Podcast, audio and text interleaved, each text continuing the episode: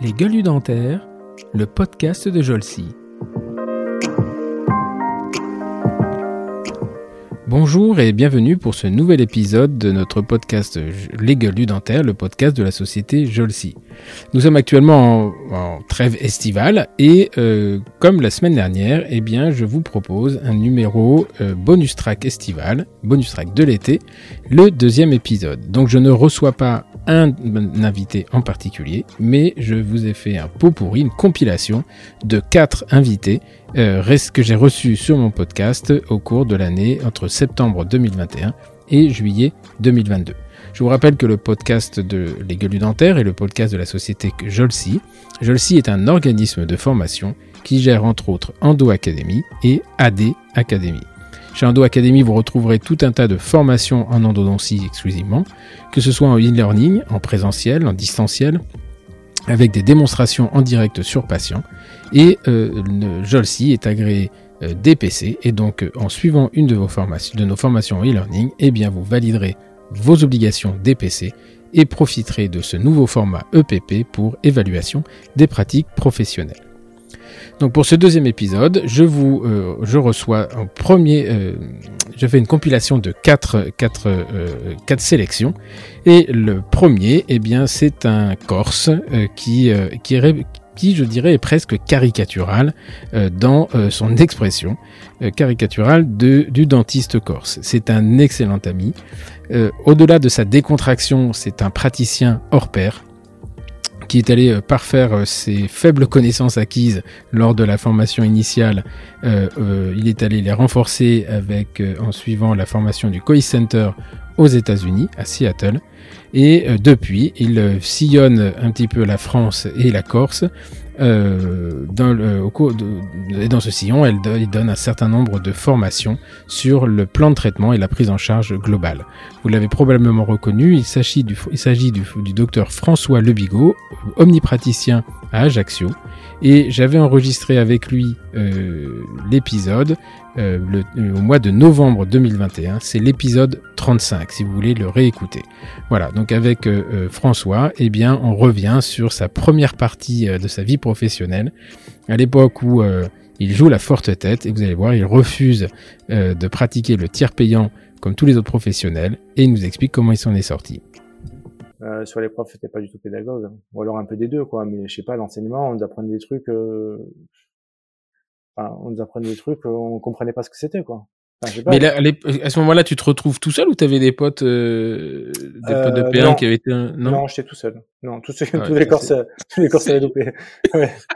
Non, j'étais seul.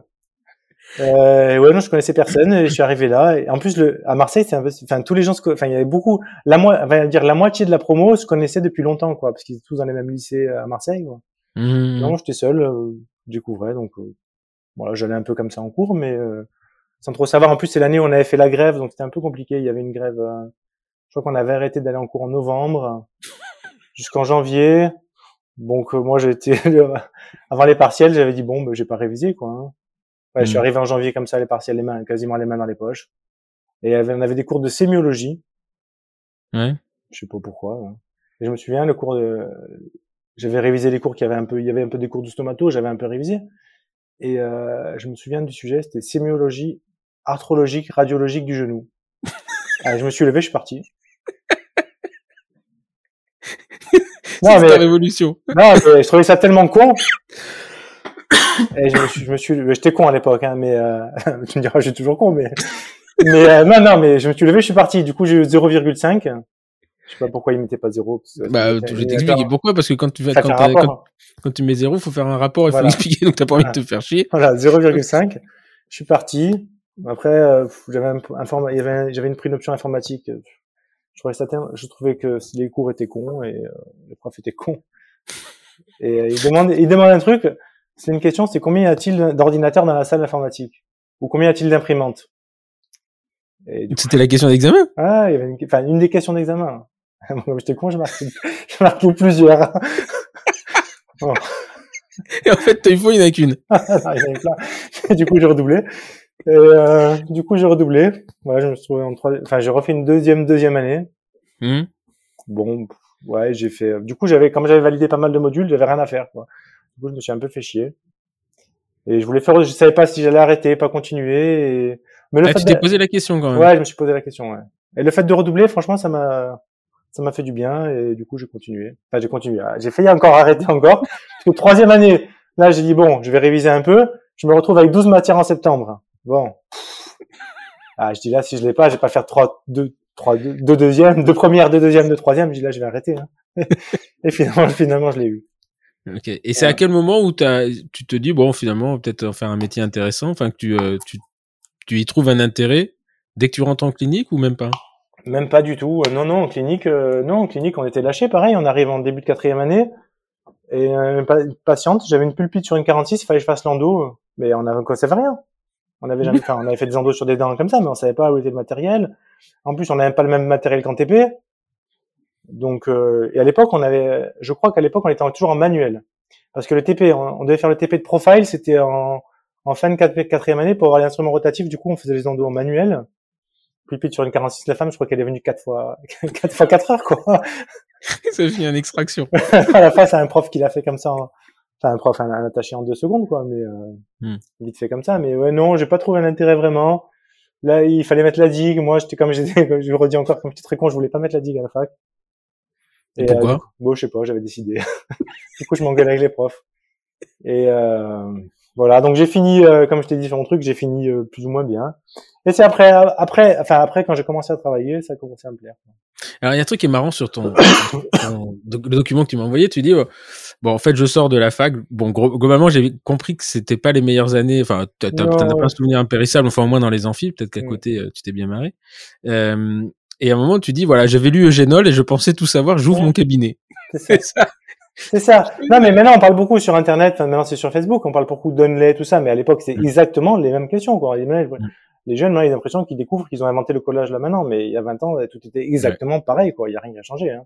non, non enfin, les, produits, les, les, les, techniques, enfin les, les, les, matériaux ont changé, mais oui, moi je me souviens effectivement, j'avais, euh, c'était, euh, on, on, en a parlé souvent parce que j'ai eu Philippe Mirage, j'ai eu tout ça, et euh, on, on, a, on, avait vraiment euh, c'était ce truc-là. Euh, si un jour il y a, y a Jérôme Lipovitch, je veux pas en entendre parler, mais si quelqu'un retournait, tu vois, avec un petit peu de, de, de, de développement euh, sur cette base de données de tout ce qui avait été dit à l'époque, en endo, il y a rien qui a changé. À part, si la seule chose qui a changé, c'est qu'on parlait très très peu de coiffage pulpaire, de cicatrisation, etc.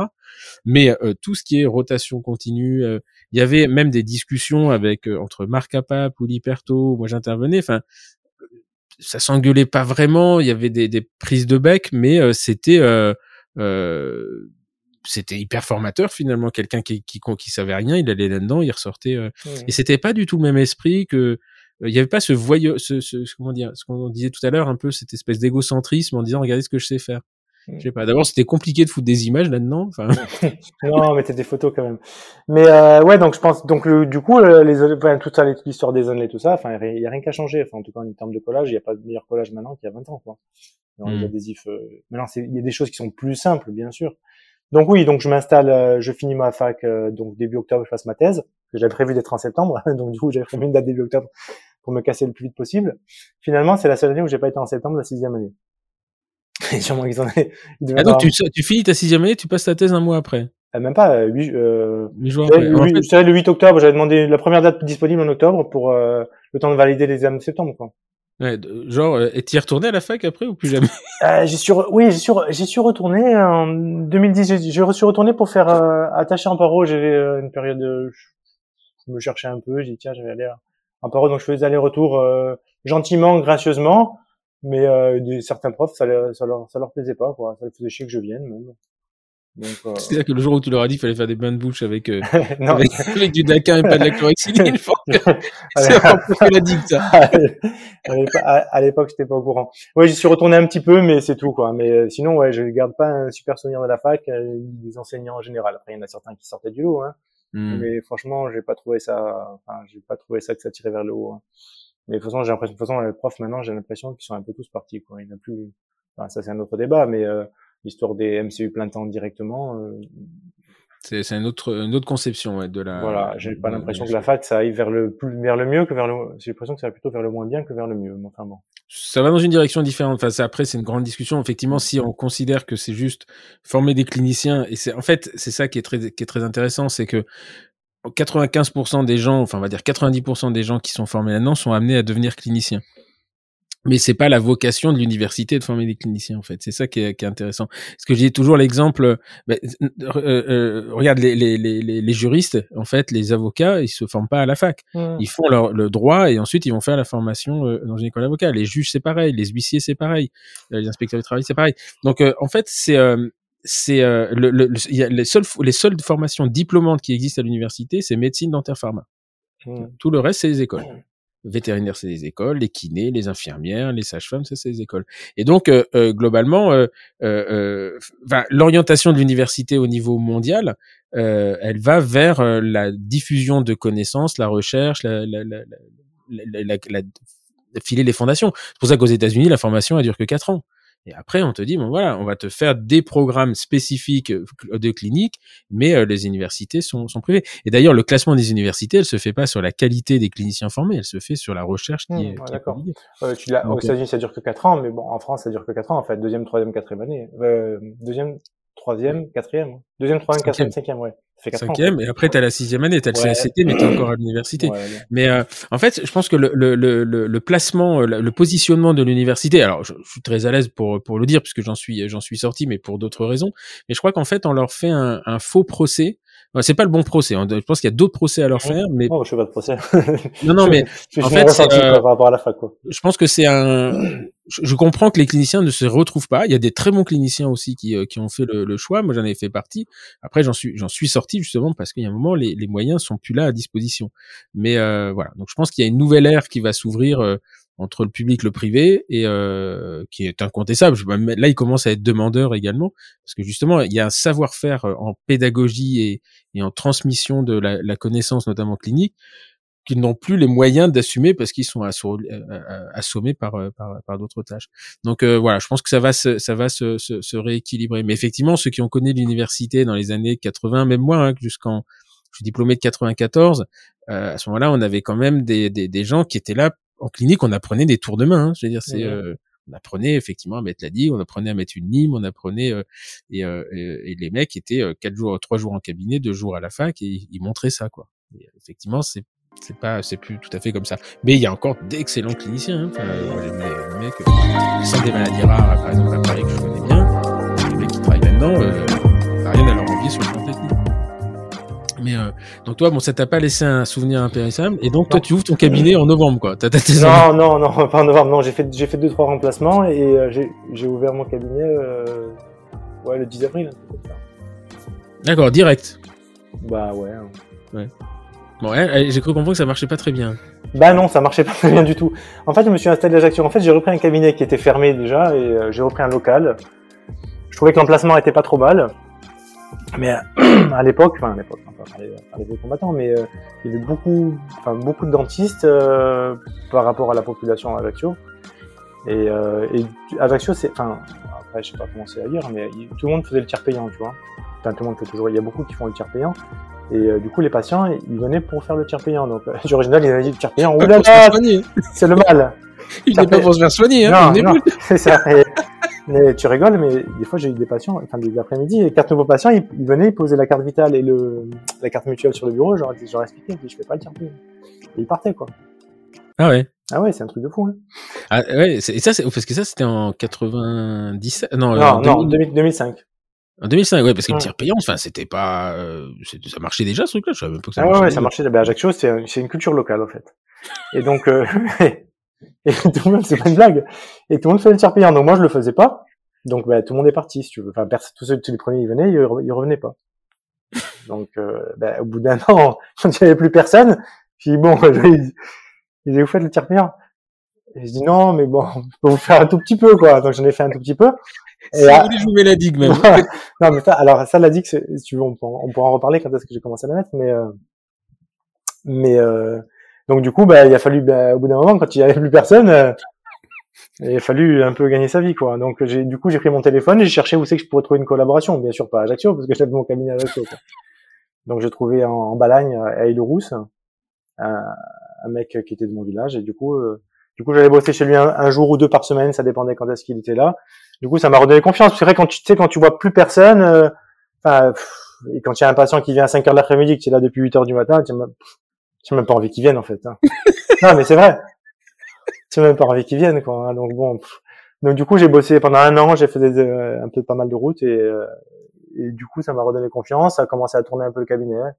J'ai fait un tout petit peu de tiers payant pour euh, pour amorcer la pompe. Bah ouais, pour amorcer la pompe, voilà. Et après, petit à petit, ça s'est lancé. Et je pense qu'au bout de de trois ans, ça a commencé un peu à tourner. Après, euh, après, ça, enfin, je trouve que ça, ça a mis du temps quand même. Hein. Pour que ça tourne mm. vraiment. Après, ça dépend ce qu'on appelle tourner vraiment. Mais je trouve, euh, bah, il fallait quasiment dix ans pour pour avoir un cabinet qui. Mais alors, c'est très content.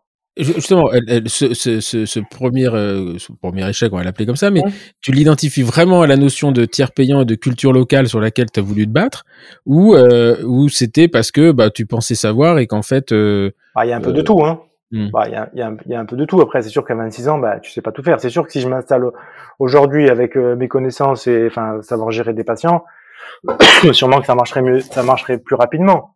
Mais ouais, le tiers payant quand même, ça, je pense, c'est un gros facteur. Et je pense un, le tiers payant, et deux, la, la surpopulation de dentistes, quoi, aussi. Ah ouais? C'est toujours ou euh... Non, bah non, maintenant c'est maintenant c'est plutôt le contraire parce que là, euh, il y, en a beaucoup qui ont travaillé. Euh... Enfin, si tu veux, quand je me suis installé, il y a un, copain qui m'avait dit dans 5 ans, il y en a 15 qui partent à la retraite. Sauf que ces 15, ils sont ils ont tiré 10 ans de plus. et il y en a beaucoup qui ont attendu le Covid euh, pour partir à la retraite là. Là maintenant, il y a la, à Ajaccio, la population a vachement augmenté là. En 15 ans, il y a dû y avoir 15 000 habitants en plus et plus euh, 10-15 dentistes en moins. Et aussi, enfin, ce qu'il faut prendre en compte, c'est que les dentistes, un dentiste qui part à la retraite, même si on le replace par un autre, ça fait pas pareil, quoi. Ah avant, avant, les dentistes, ils travaillaient 50, 60 heures par semaine, mmh, mmh, et maintenant mmh. ils sont plutôt à 30. Donc, euh, il en faut deux pour remplacer un, quoi. Il en faut deux pour remplacer un. Voilà. Et, euh, et, la population d'Ajaccio, c'est combien de combien d'habitants? Euh, Ajaccio intramuros, je crois qu'on a 60, euh, entre 60 et 65. Je sais pas exactement. Et, et, le nombre de dentistes? 70. Ouais, ça fait, ça fait quand même 1 pour 900. Enfin, c'est pas. Bon, après, là, maintenant, il, après, il faut compter les alentours. Compter les alentours, ouais. C'est vrai voilà, à peu près, maintenant, il y a, je sais pas exactement combien, mais à l'époque, ouais, on, on, était, il y avait, il y avait mon, enfin, moins de 1000 habitants, moins de 1000 habitants pour un dentiste, ouais. Ce qui n'était pas.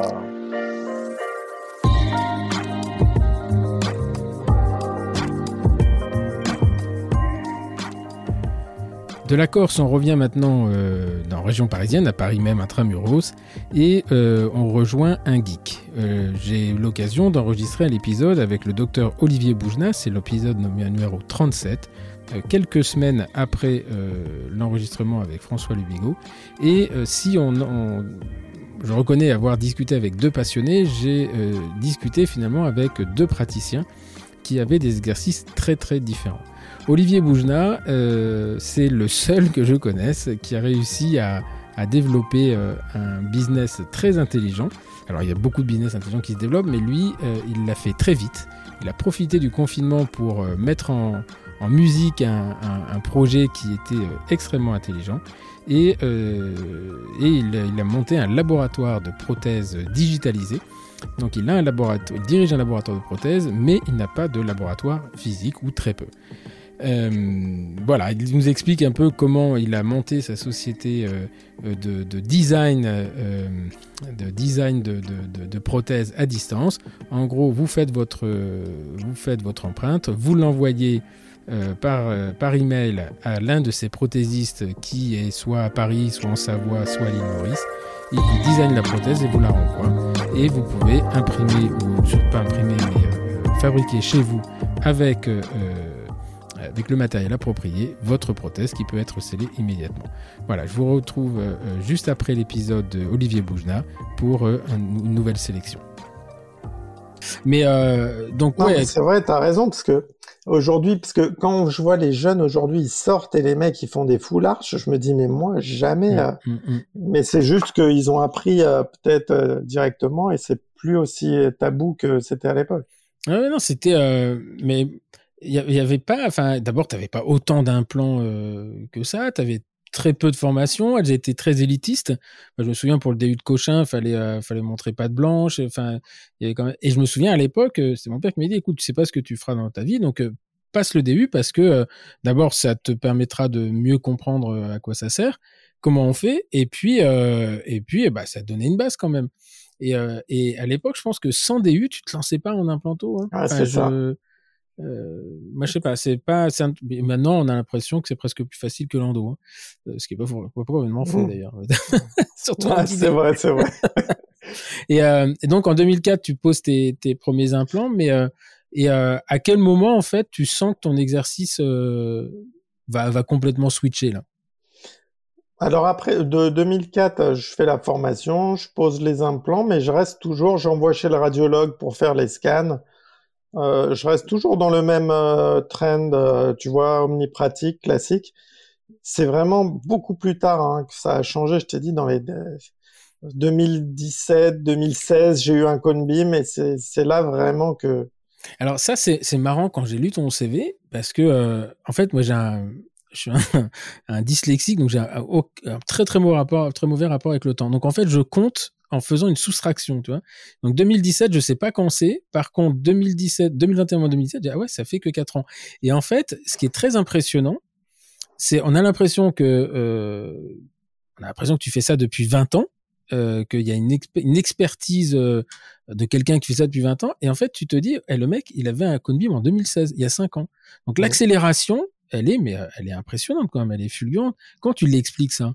Ah ouais, non, mais tu as tout à fait raison, parce que euh, le Conbeam, tu vois, ça m'a permis d'avoir les radios, bon, les scans sur place, donc ça, c'est euh, indéniable que ça, ça a changé mon exercice, mais euh, c'est vraiment la caméra.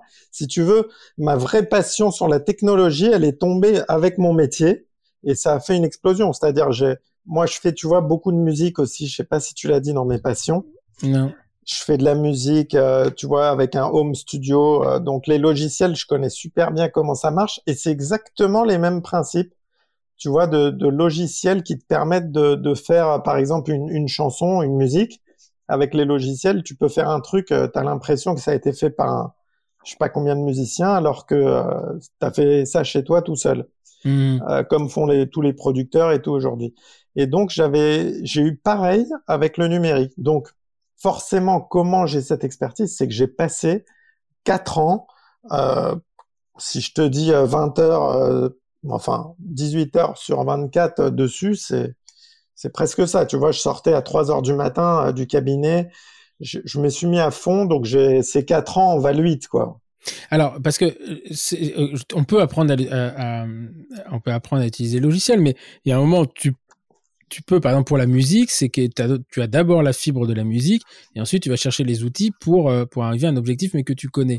Là, en fait, ce qui est assez intéressant dans le digital, c'est que, bon, toi, ça a été, ça a été fulgurant, mais la, la, la, la dentisterie digitale, pareil, a, a, explosé sur ces dernières années. Donc, euh, euh c'est toujours facile quand on d'aller de, de, vers les autres et de voir ce qu'ils ont fait, de se dire moi je connais le logiciel, d'être un peu plus malin que quelqu'un d'autre avec un logiciel et d'y arriver très vite.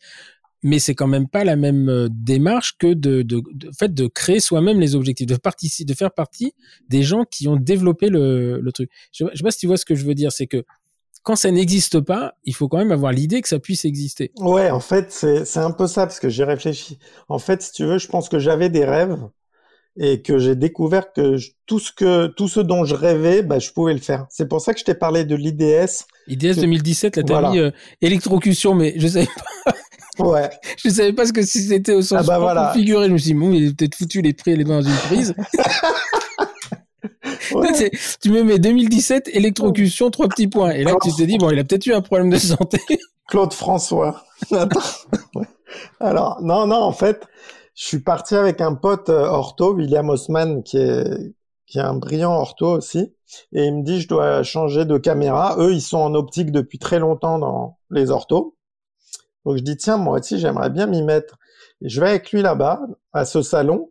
Et j'étais vraiment comme à Euro Disney, tu vois. Hmm. Je vois un monde, mais je me suis dit, mais où je suis? Je suis dans une grotte, moi. J'habite, euh, je sais pas, il y a, y a un décalage. Il y avait tous les trucs dont je rêvais, des logiciels pour faire les guides, tout ça que je connaissais pas, tu vois. Hmm. Donc, je, j'ai acheté la caméra directe, des logiciels, des machines, et je m'y suis mis à fond pour les utiliser. Mais euh, voilà, c'est, c'est vraiment que je voulais des choses avant, mais j'avais pas comment comment les les, mmh. les mettre en œuvre. D'accord. Et donc euh, à, à, ce moment-là, donc tu, tu as les tu as les outils. Et euh, mais qu'est-ce que qu'est-ce euh, c'était essentiellement pour l'implantologie, mais aussi pour la prothèse que tu en avais. Ah oui, pour la prothèse aussi. D'accord. Ouais, moi c'était, tu vois, de régler une couronne, les points de contact, tout ça, ça me, tu sais, 25 ans, euh, t'en as marre d'avoir des trucs et tu te dis, euh, avec un système où t'as plus rien à faire, tout tombe nickel, tu dis, mais je suis vraiment au paradis maintenant. C'est pour ça que, mmh. la boîte, tu vois, je l'ai appelée DigiSmile.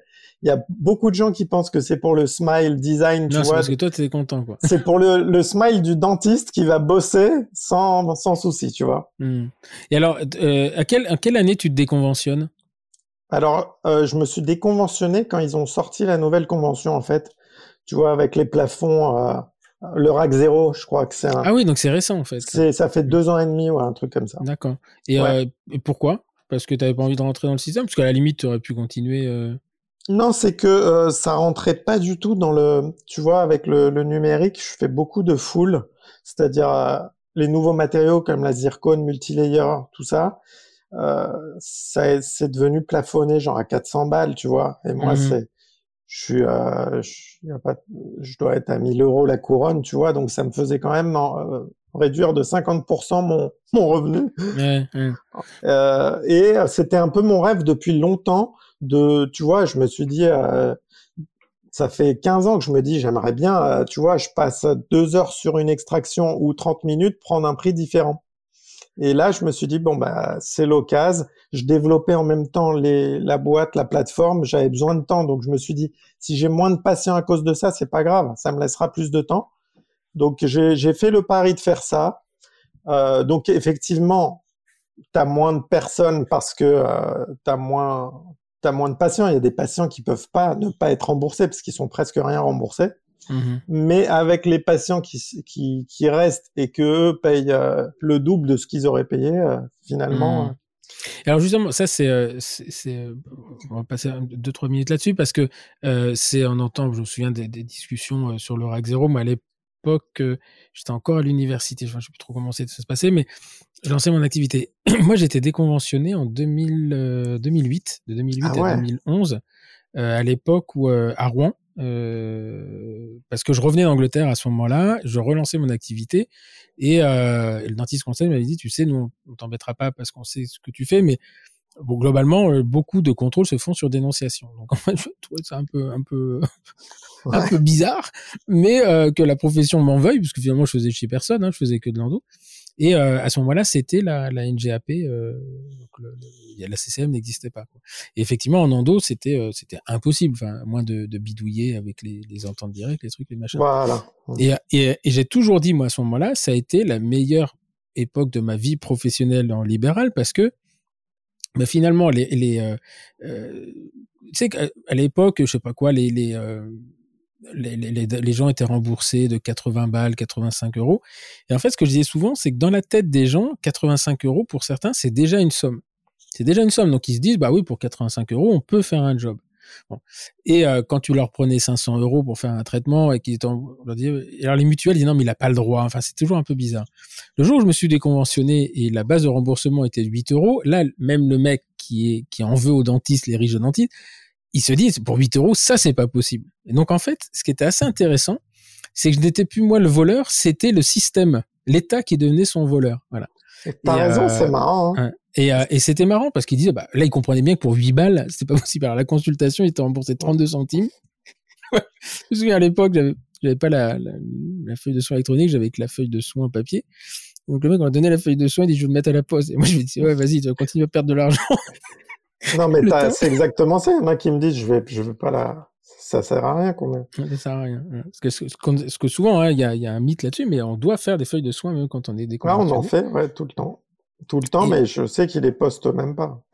Et alors, qu'est-ce que ça a engendré? Alors, après, on va dire oui, mais il a Paris dans le système, etc. Mais qu'est-ce que ça a engendré comme, euh, euh comme difficulté? Parce que tu as quand même un, J, un J1. Euh, bon, maintenant, tu dis, tu sais que ça marche, donc tu dis, ouais, one again, j'ai moins de patients, mais le J1, tu dois quand même serrer un peu les fesses quand même, non? Si tu veux, j'avais énormément de monde aussi. Donc, euh, tu vois, tu peux pas, on a que deux bras. Donc, euh, même si euh, cette, cette numérisation du cabinet m'a fait, m'a donné la possibilité de voir, tu vois, si je vois quatre patients par jour, deux heures, hmm. et trois jours après, je leur pose leurs leur dents je suis euh, aussi rentable que si j'en avais vu 20 et tu vois, je les reporte sur deux mois, euh, etc. Donc en fait, d'avoir fait ce système, c'est euh, beaucoup plus agréable de bosser comme ça. Je suis mmh. très cool dans les horaires. Euh, je suis moins stressé. Je regrette vraiment pas du tout. Je regrette pas du tout. Et, et comme tu disais, les magouilles, c'est pas ça. C'est que tu vois, il y en a beaucoup qui qui s'en sortent très bien avec le avec ce système, mais quand je vois tout ce qu'il faut passer sur les feuilles, il rajoute l'empreinte, il rajoute étude de je sais pas quoi. Moi, je suis pas du tout comme ça. J'arrive pas parce que l'administratif, ça me saoule euh, énormément. Donc, je voulais pas commencer à faire des petits bidouillages pour récupérer des codes pour. Euh, mmh, mmh. Tu vois, je, je, préfère et je suis très content. Je me dis voilà, mon acte, je pense qu'il vaut ça. Donc, une extra si je la fais en cinq minutes, ben évidemment, je vais pas prendre le même prix que si j'ai passé deux heures avec Alveo, je suture systématiquement, etc. Tu vois. Mmh. Aujourd'hui, je pense que mes soins, c'est moi qui décide euh, combien ça vaut et voilà. Comme toi, tu connais depuis des années avec Lando. Ouais, ouais. Et, euh, et ta collaboratrice, donc ta belle-sœur, elle est, euh, elle est restée conventionnée ou Ouais, ouais. Eux, ils sont conventionnés. Ouais. D'accord. Donc dans ton cabinet, en fait, vous êtes un non conventionné. Elle doit te maudire parce que. non, au contraire. Parce que moi, elle, ah oui, elle récupère tous tes patients. Exactement. Hein ouais, bien sûr. Elle récupère tout et dans une cellarle depuis, euh, je sais pas quelle année, ben, une cellarle, elle peut être une partie conventionnée, une partie non conventionnée. Ah d'accord. Ça, ça, alors euh, parce que vous êtes dans la même cellarle. Mmh. D'accord. Et elle, elle, peut être conventionnée dans la. Je pensais que c'est. Oui, remarque, c'est le praticien qui est conventionné. Exactement. Ah, c'est intéressant ça. Et euh, donc là, pour le coup, tu, tu reviendrais pas en arrière, si j'ai bien compris. Non, jamais de la vie. non, même si je dois gagner moins, hein, tu vois, ça se trouve, je gagne beaucoup moins qu'avant, mais mmh. au niveau euh, qualité de vie, euh, ça n'a rien à voir. Et alors, le digital, tu le, euh, tu qu'est-ce que tu fais avec du digital? Ça va me dire tout, mais les détartrages, tu les fais pas au digital quand même. non. Alors, les détartrages, on a, on a une personne dans le cabinet qui s'en occupe, une dentiste. D'accord. Euh, Marjorie, qui elle bosse avec nous depuis 20 ans aussi à peu près, qui est, euh, tu vois, elle est un peu euh, frileuse de faire une extraction de dents de lait mobilité 4. Donc c'est pas son truc. Alors donc elle fait, elle nous fait les détartrages. Elle est hyper sympa, elle est très douce. Donc on lui met tous les détartrages. voilà, donc je fais pas de détartrage, sauf évidemment j'ai tout pour le faire quand je suis avec le patient et il y a du tartre ici. Mmh, mmh. Euh, donc voilà. Sinon, le numérique, ouais, sur tout le reste. Mais et donc, tu, tu, continues à faire des soins, euh, une activité d'omnipratique ou tu es très orienté euh, euh, chirurgie, reconstitution complexe? Ah non, c'est pas reconstitution complexe. Je suis vraiment resté omnipratique. Après, évidemment, il y a plus d'implantos aujourd'hui, il y a plus de trucs esthétiques. Mais voilà, j'ai un patient qui arrive, il a mal, il veut que ce soit moi. Tu vois, en non conventionné, tu, tu draines, c'est différent, c'est différent. C'est-à-dire, euh, tu connais, hein, on va t'adresser quelqu'un, euh, il faut que tu ailles chez voir Boujna. Hmm. Maintenant, le mec, il a une rage de dents, je dois lui faire une endo, je lui fais une endo. J'en vois très souvent pour les, les molaires, tout ça, euh, chez un spécialiste, mhm. mais euh, je vais pas laisser quelqu'un avec une douleur, une rage de dents, donc je lui fais l'endo, il y a pas de problème. Non, parce qu'en fait, quand on regarde un peu ce que tu postes sur Facebook, quand tu quand on regarde un peu tout ce qui se fait dans le truc digital, c'est euh, ça, ça paraît c'est c'est toujours bluffant. On a toujours l'impression que c'est des trucs hyper compliqués. Mais des fois, je me dis mais euh, euh, euh voilà, il y a, y a, une caméra, ça permet aussi euh, euh, de, de, faire du full chair, du chair side, ça rend des services. Moi, par exemple, si tu veux, on, on dit toujours en endo, ce qui compte le plus, le plus important, c'est la, la reconstitution après le traitement. Et là, je me dis, bah finalement, euh, je sais, on a mis, on a mis un, finalement, ça devient possible avec le, le Je me souviens, on avait fait un, petit truc avec euh, Jean Azerad à l'époque à la Pitié Salpêtrière, et euh, il y avait une caméra, je sais plus ce que c'était, euh, triche, trouche, trouche, tri, tri, Trichep. Ouais, enfin, il y avait trois dedans, là. Ouais, très, très chep, ouais. c'est éclatant euh, parce que c'est super connu et tu fais... Non, et, le système, euh, il y avait une usineuse, l'IRA, là. Je crois que c'est l'IRA, enfin, bon, peu importe, je sais plus comment. Et, euh, et donc, on a, on a essayé de faire une thèse comme ça avec une étudiante. Et en fait, on, on taillait la dent avant le traitement. Je faisais l'empreinte euh, avec la, la, caméra, là. Et euh, non, c'est True Shape. Ça existe, ça il y a des trous vrais dedans, non Trichep. Bon, peu importe. Non, s'il y avait un 3, c'est Tri. Trichep. Euh, bon, enfin, toujours est-il que on faisait le scan mhm. euh, du, de l'idléonné ou de la couronne ou je sais pas quoi. Eux, ils allaient tailler la, la dent dans, dans l'usineuse. Euh, bon, c'était pas super au point, donc ça demandait du temps. Moi, pendant ce moment-là, je faisais l'endo. et ensuite, on collait. on avait, on avait mis la digue une, une première fois, si tu veux. Alors, ma, première, ma, ma, ma victoire, c'est que j'ai toujours été plus rapide que la machine mais elle, elle buguait beaucoup quand même. ah ouais, non, mais t'as dû galérer. Ouais. Mais euh, c'est le concept était assez génial. En fait, c'était euh, et moi ce qui m'intéressait surtout, c'était tout ce qui était euh, coiffage pulpaire, pulpotomie camérale, de me dire bon bah globalement, je, je suis incapable moi de, enfin, je savais pas faire de composite euh, très compliqué avec les points de contact, etc. Et tu fais une pulpotomie ou un coiffage pulpaire, tu fais ta reconstitution à la séance.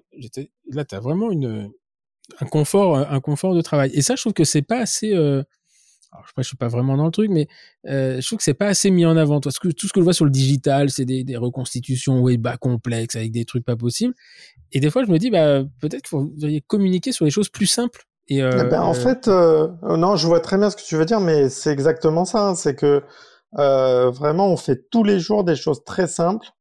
Et alors, peut-être c'est vrai que ça n'apporte rien aujourd'hui de faire un post sur un onlay parce que tout le monde en fait et euh, c'est mieux de poster des trucs euh, originaux. Mais tu as raison que euh, qu'il faudrait peut-être plus poster des trucs sur des, des cas simples, tu vois.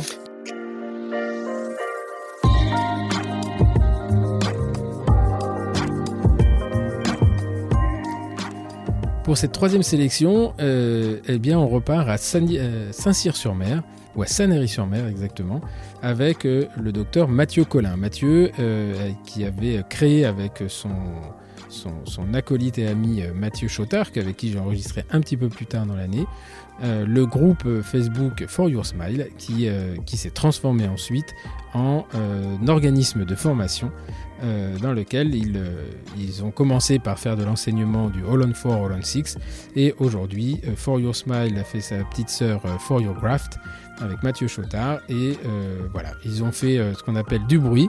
Euh, c'est un très bel exemple de, réussite professionnelle, sans passer par la case universitaire, donc aux antipodes de ce que moi j'ai fait. Et voilà, si vous n'avez pas encore suivi de formation avec eux, bah, je vous invite à le faire parce que c'est c'est toujours, plein d'humour, c'est jovial, c'est sportif, c'est agréable, c'est fêtard. et en plus, on apprend, on apprend plein de choses. donc Mathieu, Mathieu Collin, c'est l'épisode numéro 36 que j'avais enregistré en fin d'année 2021. Tu, finalement, tu, donc tu vas pas, tu vas pas à Malaga là, tu vas, tu, et tu remontes. Euh, tu, vas à Grenoble. Oui, c'est pas le même projet. Comment on fait pour le projet Par l'italien à Grenoble. Ah, Par l'italien. Là, beaucoup je de pizzeria. Ouais, beaucoup de pizzeria. Ma hmm? femme travaille un peu, pas dans la pizzeria, mais elle, a, elle a eu beaucoup de gens qui faisaient des pizzas, tous avec les mêmes LED et les mêmes, euh, les mêmes devantures, tu sais. Ah, Grenoble, c'est, la Grenoble, c'est incroyable. Hein c'est des pizzerias de partout et euh, le, le, les, les, nuages bas. Oui, c'est ça. c'est l'image que j'ai de Grenoble. Et l'été, il fait chaud. Ah, je ne suis jamais allé l'été. Alors là, j'arrive, tu vois, un peu. Là, là t'as le seum, hein, je te le dis. Hein, t'arrives, euh, t'as 27 ans, donc adieu Malaga, la Carioca et tout le cinéma. Bon, t'es avec une meuf avec qui t'es bien. Je viens de récupérer mes ronds euh, avec. Ça s'est pas fait en douceur. Il a fallu utiliser de la paraffine pour que ça rentre. Et donc, je me retrouve à Grenoble. Et là, je me souviens un matin, je suis dans, dans un appart sous les toits, il fait chaud, machin. Et je regarde en face de moi, et en face de moi, il y a un putain d'appart de dingue. Et je vois un Celtic dentaire. Et euh, je dis, il y a un cabinet dentaire. Et pourtant, tu vois, je suis plutôt du genre à y aller. Ma femme me dit, mais va te présenter. J'étais passé dans ce cabinet. J'avais cru comprendre que c'était un gros cabinet. Il y avait la plaque d'un collabo. Donc je dis, bah non, et tout. Elle me dit, franchement, tu devrais y aller. Ah, et à l'époque, j'ai déjà, tu vois, à l'époque, j'ai déjà un disque dur avec des cas que j'ai fait, mes premiers implants mes histoires d'occlusion, mes courbes, mes coupoles, mon merdier, machin. Et je vais voir un mec. Et le mec, donc j'ai 30 ans là. Le type, je mmh tombe sur un espèce d'ovni là. donc il me montre, je montre un peu ses photos et tout, mes photos et tout. Il me dit ouais, c'est bien, machin. Je dis, mais vous avez un collaborateur? Il me dit, non, non, il va partir et tout. Il me dit, euh, ça t'intéresse? Je dis, ouais. Et là, il me regarde. Il me dit, t'es prêt à prendre des coups de rabot? T'as 30 ans.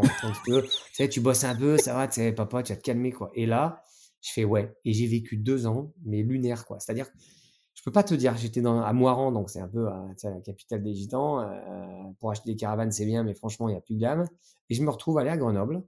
Et, euh, et pendant deux ans, je travaille, tu vois, deux jours et demi. Et je, je, tombe sur un mec qui a fait beaucoup de formations au Canada à l'époque et tout. Tu vois, un mec, en gros, tu vois, ça s'est soldé par, tu sais, si quand il a, il a suggéré dans le sud, il me dit, si jamais tu rachètes un cabinet, je te pète la gueule. Quoi.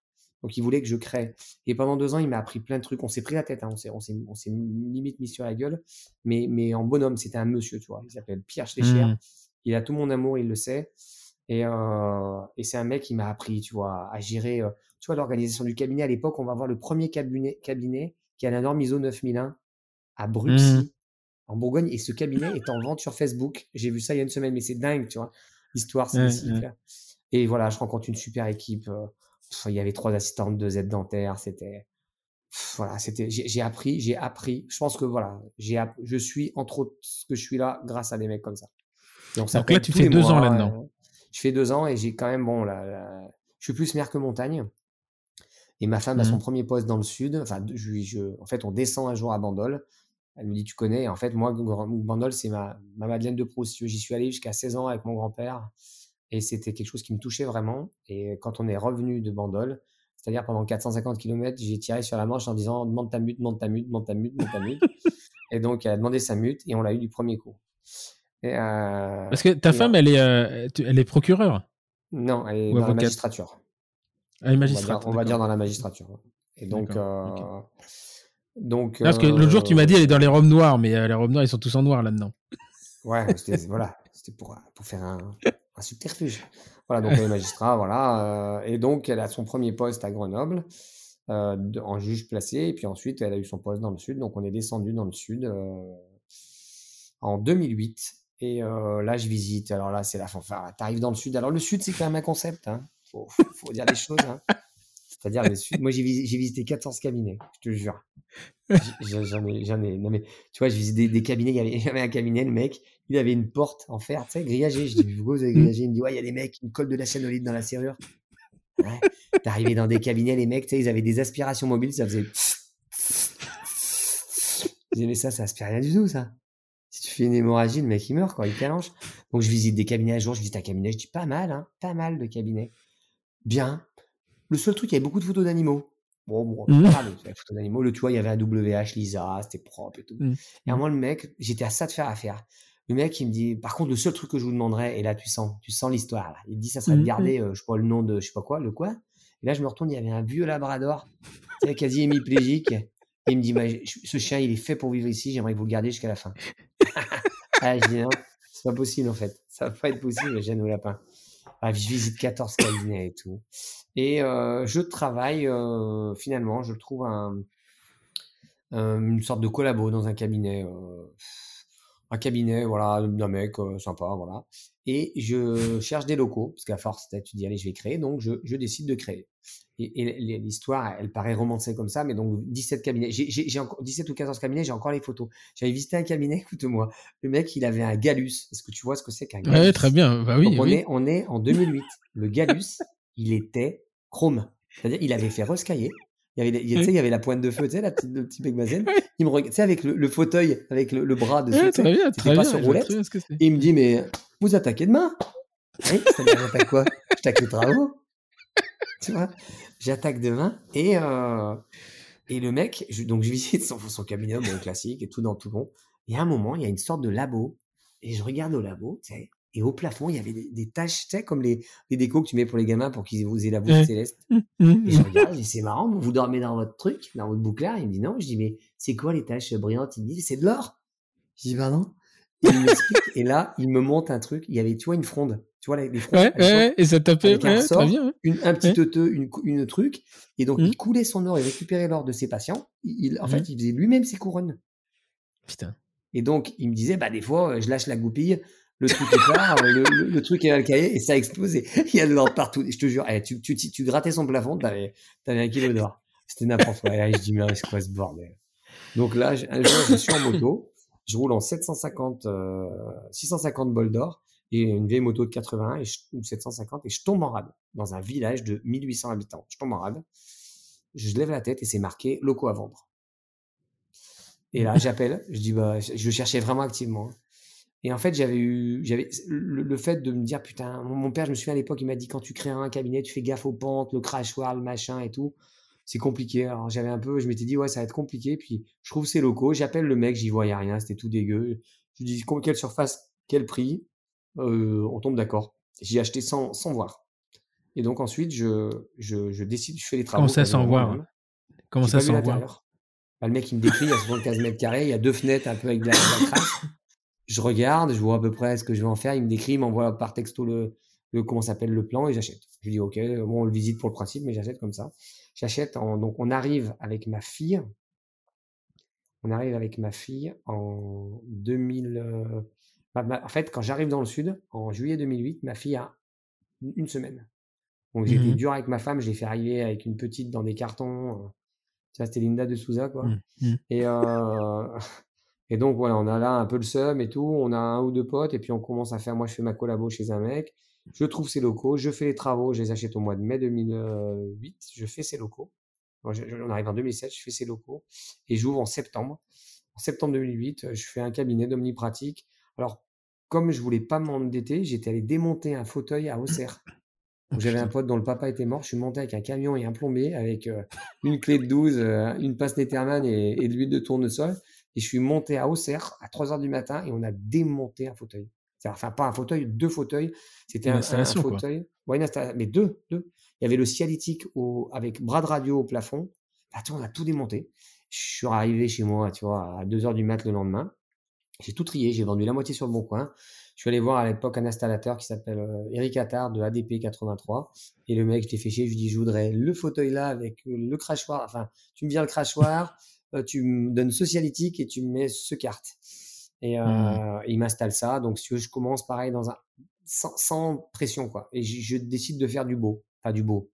C'est-à-dire, je, mmh. je, décide de faire un exercice qui me, voilà, s'il faut mettre un implant, je mets un implant. Si, je, voilà, je fais ce qu'il faut, ce qui me paraît être bien, ce que j'aimerais avoir. Je cartonne pas les prix parce que j'ai j'ai pas un gros, j'ai pas de gros prêts, j'achète juste des murs.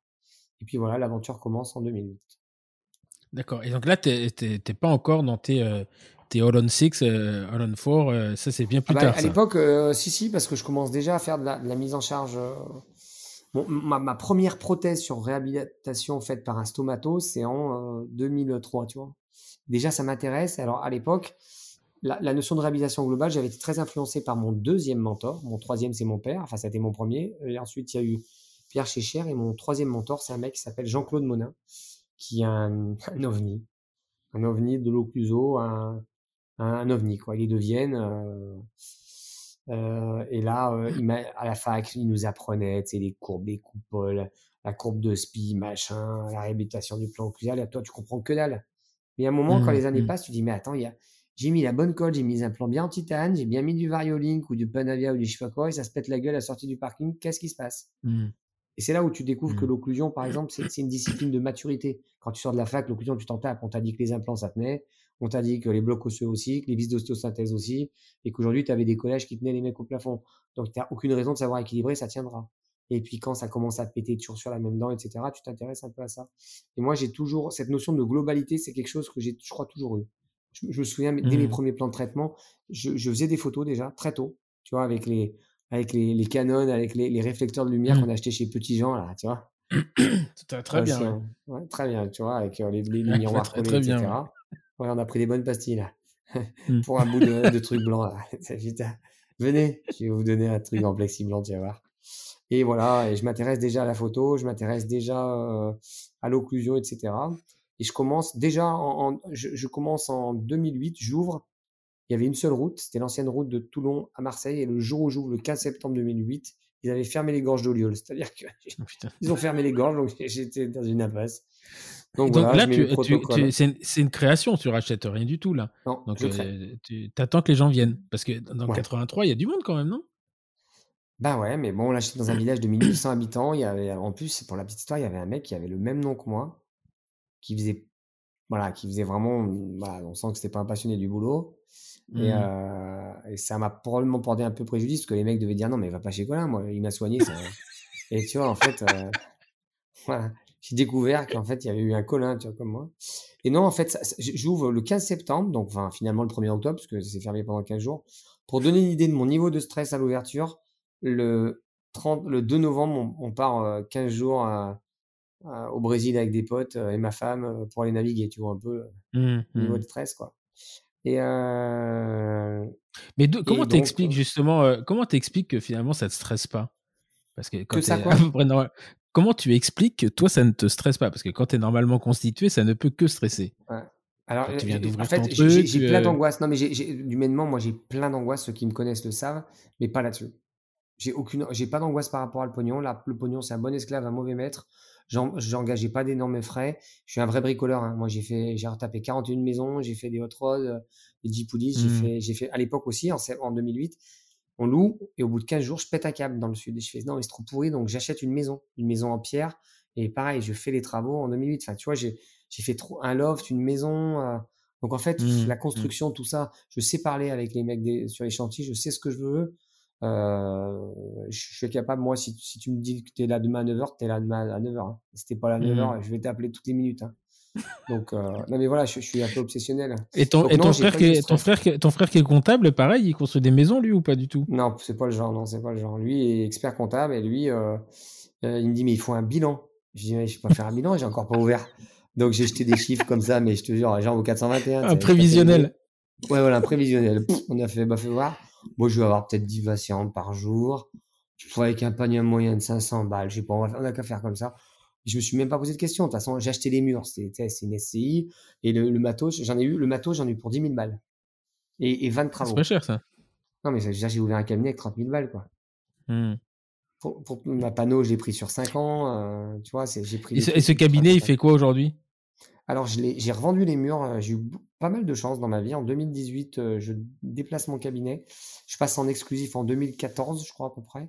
Et en 2018, je me déplace pour être plus près de Sanary. Et euh, à Sanary, je, m'installe à côté de là où j'habite. Dans une, je crée une, maison de santé avec deux dermatos et un, ostéopathe, un ami, un ami de, Lyon. Et, donc, je, je m'installe en février 2018 et je vends mes locaux en mai 2018. Donc, si tu veux, il y a et, et qu'est-ce qui fait qu'à un moment donné, en 2014, tu. Euh, c'est quand que tu passes en exclusif? 2014. 2014, 2018. je commence à faire que ça. C'est-à-dire que je me suis... Alors, c'est marrant, hein. En à Noël 2014 ou 2015, je me souviens plus, je suis chez mes beaux-parents, je sors de ma douche et la révélation, je me dis, j'arrête l'omnipratique. et j'appelle mon, mon, assistante de l'époque, je lui dis, au 1er janvier, tu appelles tous les patients qui viennent, nouveaux patients, pour autre chose que de la chire et tu les renvoies. Donc, tu as, trois mois un peu de jet lag, mais tu as plus de temps pour parler avec les gens qui veulent se faire opérer. Ça s'est fait en fait sans haine ni violence, tu vois. Mmh, et je, mmh. je, je, passe euh, en exclusif. Euh. À l'époque, j'ai déjà deux ou trois correspondants. Euh, 2018, 2014, euh, voilà. Donc, je, je, je, renforce, tu vois. Tu étais là, tu as 150 implants, 200, 250, ça monte progressivement. j'ai des mecs qui me font confiance. je commence un peu à communiquer à droite, à gauche. Et, euh, et, donc, je, à un moment, je, voilà, je me dis, j'avais créé un cabinet, si tu veux. C'est marrant, les concepts au début, tu crées un cabinet, tu rentres, tu avais le, le bureau à droite, ensuite euh, une salle de soins, une deuxième, un premier bloc, un deuxième bloc, euh, le machin, et puis la salle la salle d'attente au fond. Et en fait, je trouvais ça génial parce que les gens voyaient, je n'étais pas connu, j'arrive mmh. dans une région, je parle pas provençal, je suis pas connu, et mes premiers patients qui veulent un mmh. au doigt, je leur dis je fais pas, tu vois déjà, tu commences bien. Quoi. Mmh. Et, euh, et en fait, au bout d'un moment, si tu veux, euh, si tu passes du bureau à un autre, tu as les mecs aux salles d'attente, tu dis bonsoir, bonsoir. en fait, ça m'a gavé, donc j'ai dit voilà. Et là, en 2018, j'ai ouvert un cabinet qui, a, qui est plus tout à fait pareil, c'est-à-dire chez moi, tu rentres dans la salle d'attente. Dans cette salle d'attente, il y a une porte électrique, et c'est moi qui t'ouvre ou pas. Mmh. Euh, et ensuite, c'est chez moi. T'es chez moi. C'est-à-dire. Mmh.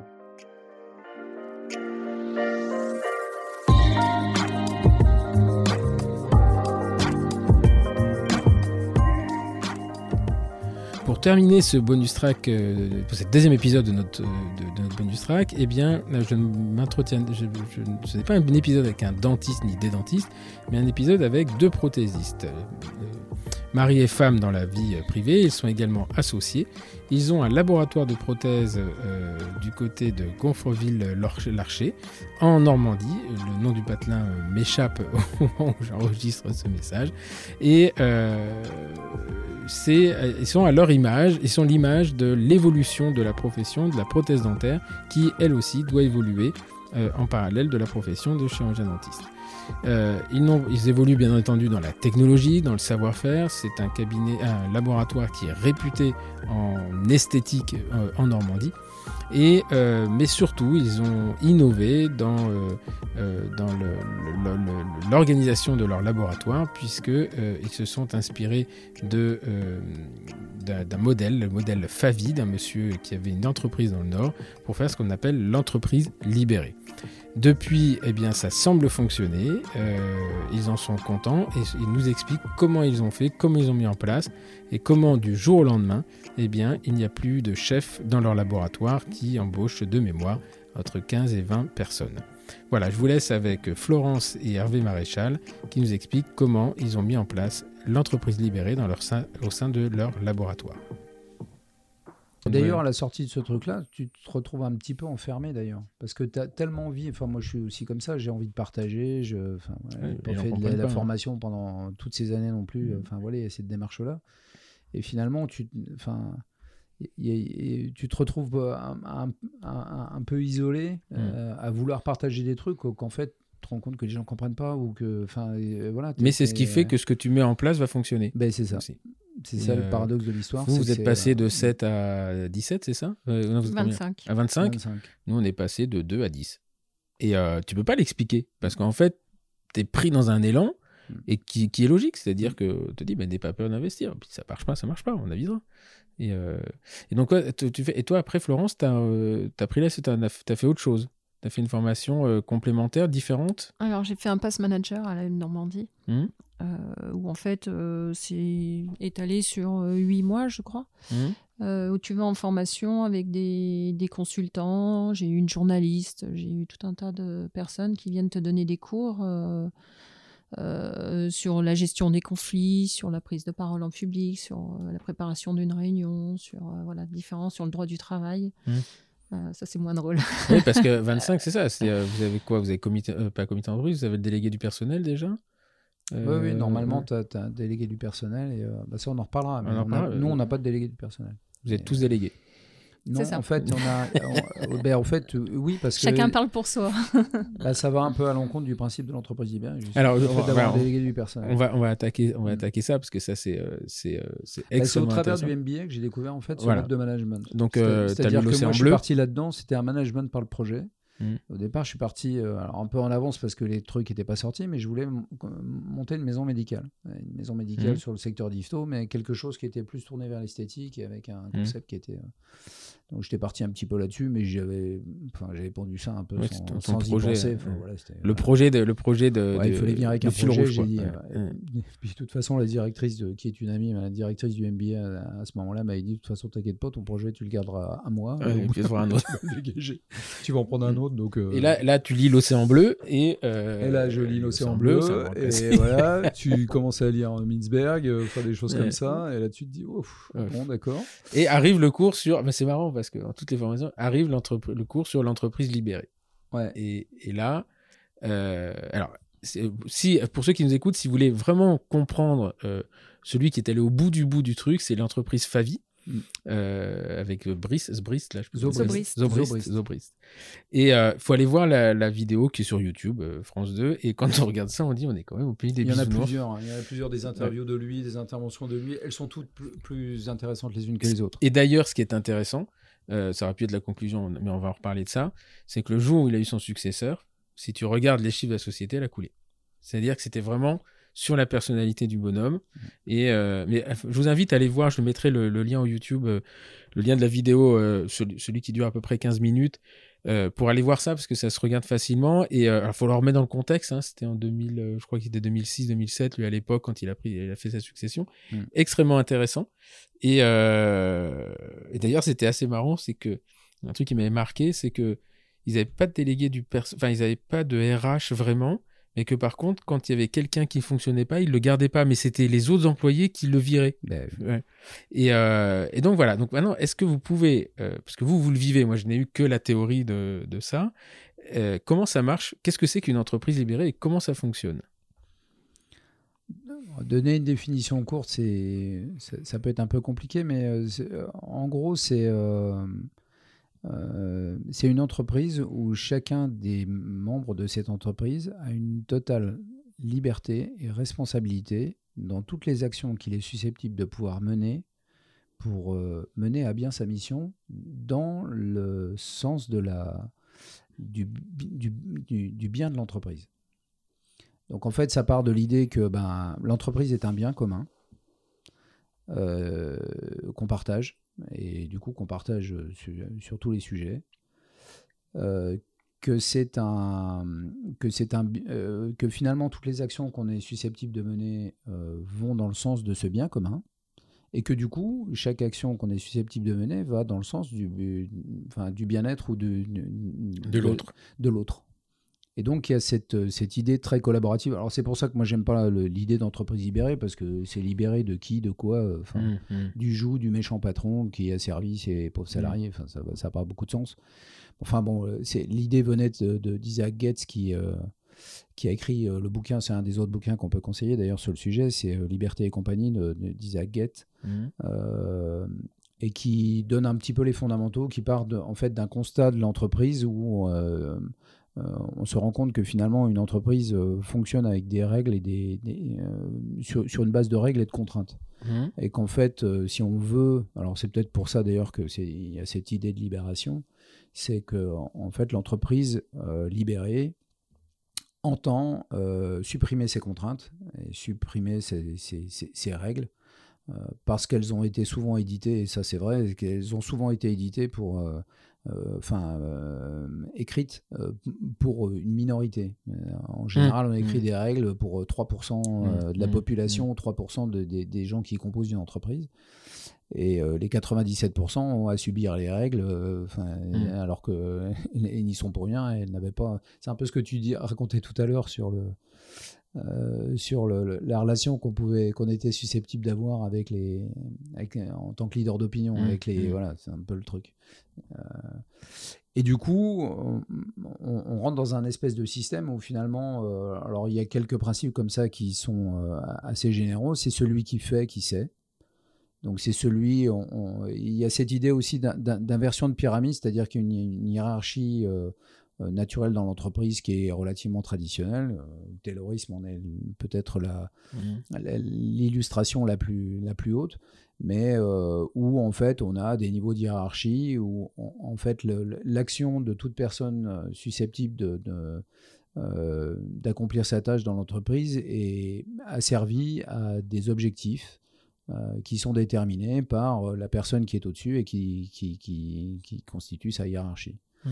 Et en fait, l'entreprise libérée, c'est dans l'idée où on inverse un petit peu les choses, c'est-à-dire qu'il y a aussi cette notion de subsidiarité où finalement euh, la hiérarchie, en tout cas les, ceux qui sont le plus haut dans la hiérarchie, euh, n'accomplissent que des tâches que euh, ceux qui, sont, qui constituent l'entreprise ne peuvent pas accomplir. Mmh. Donc en gros, bah, le chef d'entreprise, c'est un facilitateur, c'est un aidant. Euh, qui vient aider euh, ceux qui sont dans l'entreprise et qui produisent dans l'entreprise euh, pour leur permettre de le faire dans de bonnes conditions et du mieux possible. Hmm.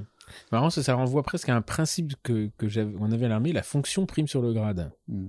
C'est, euh, c'est en fait, tu deviens supérieur par ton savoir-faire. C'est ça. Et tu peux être un supérieur dans une situation et l'inférieur dans une, dans une autre. Mais alors, ça veut dire quoi? Ça veut dire que. L'organigramme, il est à plat. Hein. Il n'y a pas de. Oui, c'est du flat, ce qu'on hein. appelle du flat management. Ouais. Complet. Il y a, euh, mais euh, ça veut dire quoi? Vous n'êtes plus à la cheville du tout, tous les deux? Alors, si. Moi, je suis toujours à la cheville, ça ne m'empêche pas de travailler. Le fait mmh. de ne pas, de pas être euh, chef ne m'empêche absolument pas de travailler. J'ai j'ai des compétences et des connaissances et j'adore mon métier, donc je vais pas le lâcher.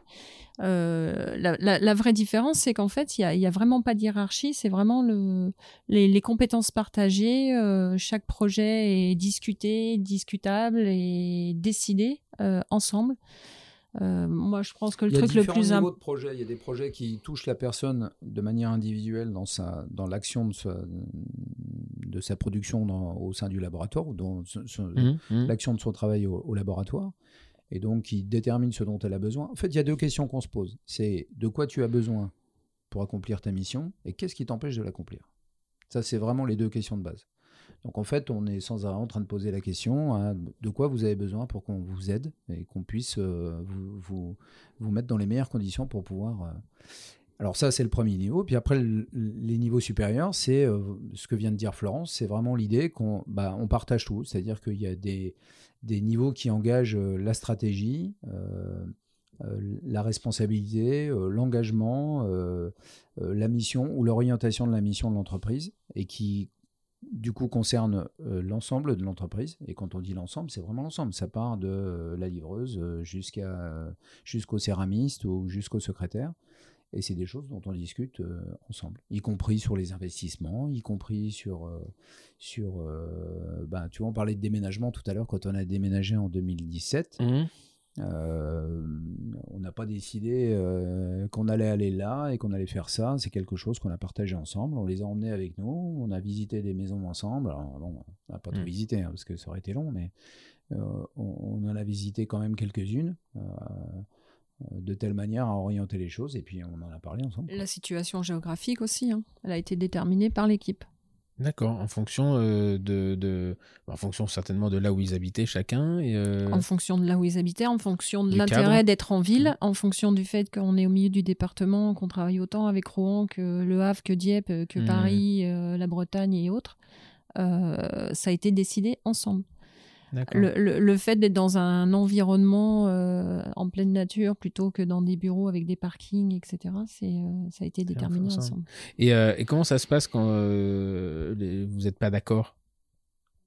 Ben, Il y a un vote, il y a... Ouais. Ouais, enfin, ben, tu peux discuter. Alors, il y a des points d'achoppement quand même. C'est vraiment le, dirigeant qui doit décider et déterminer la mission générale, à mon avis. Hein, c'est vraiment ça. la mission générale, c'est la qualité, c'est le service au client, c'est le respect de l'autre, euh, c'est euh, la, gamme de produits qu'on voulait offrir. On a mhm. vraiment choisi d'être sur du premium, mhm. pas du luxe, pas, pas du tout venant.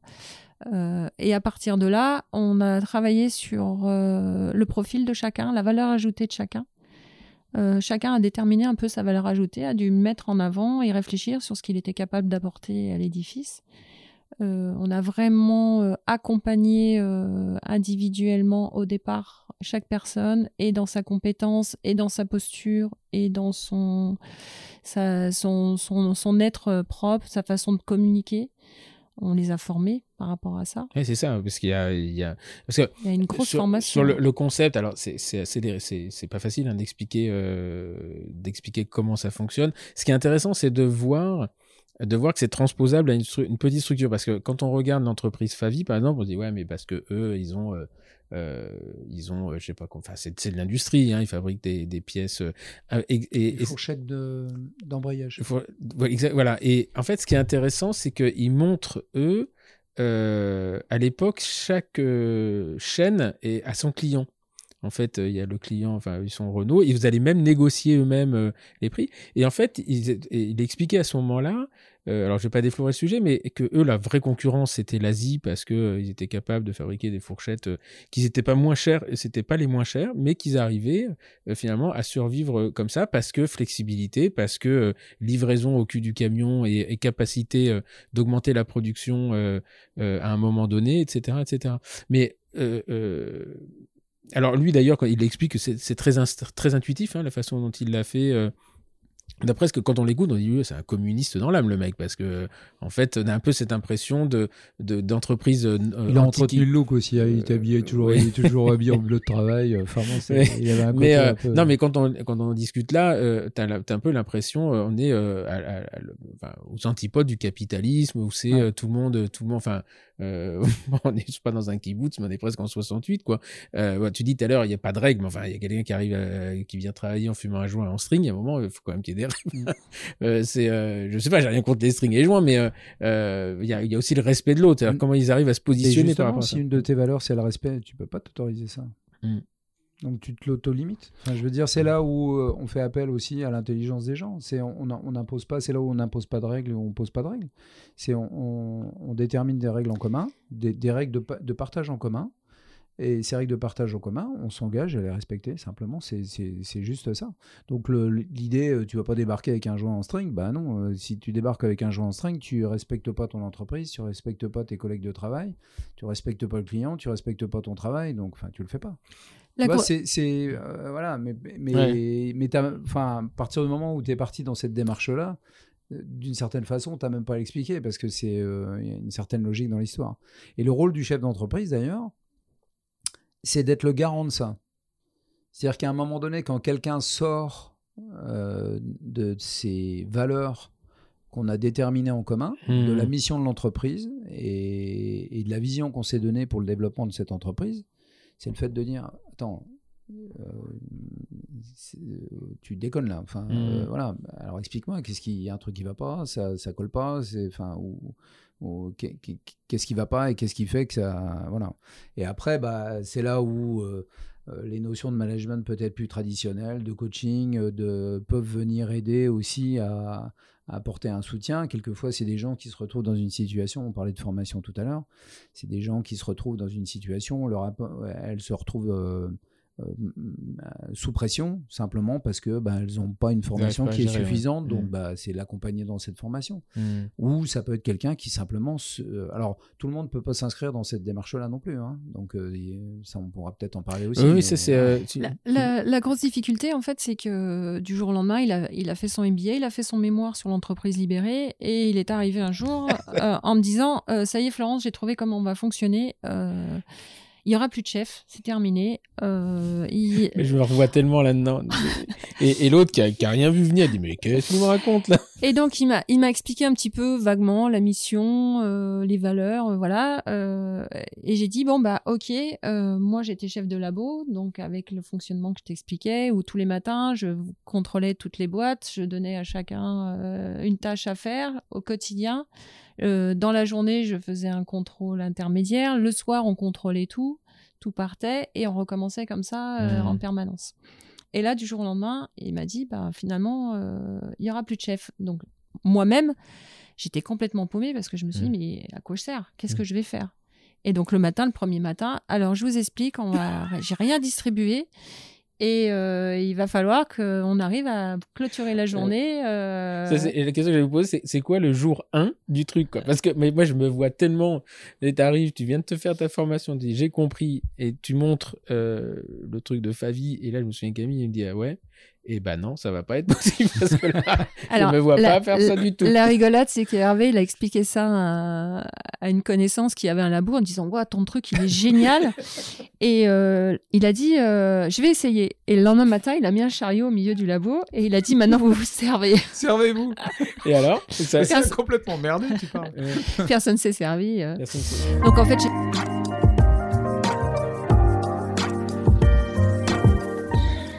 Voilà, et eh bien c'est la fin de notre deuxième bonus track de, deuxième épisode des bonus track de l'été. Euh, je vous remercie de votre fidélité et moi je vous retrouve la semaine prochaine avec un nouveau pot pourri, euh, quatre, quatre sélections d'épisodes.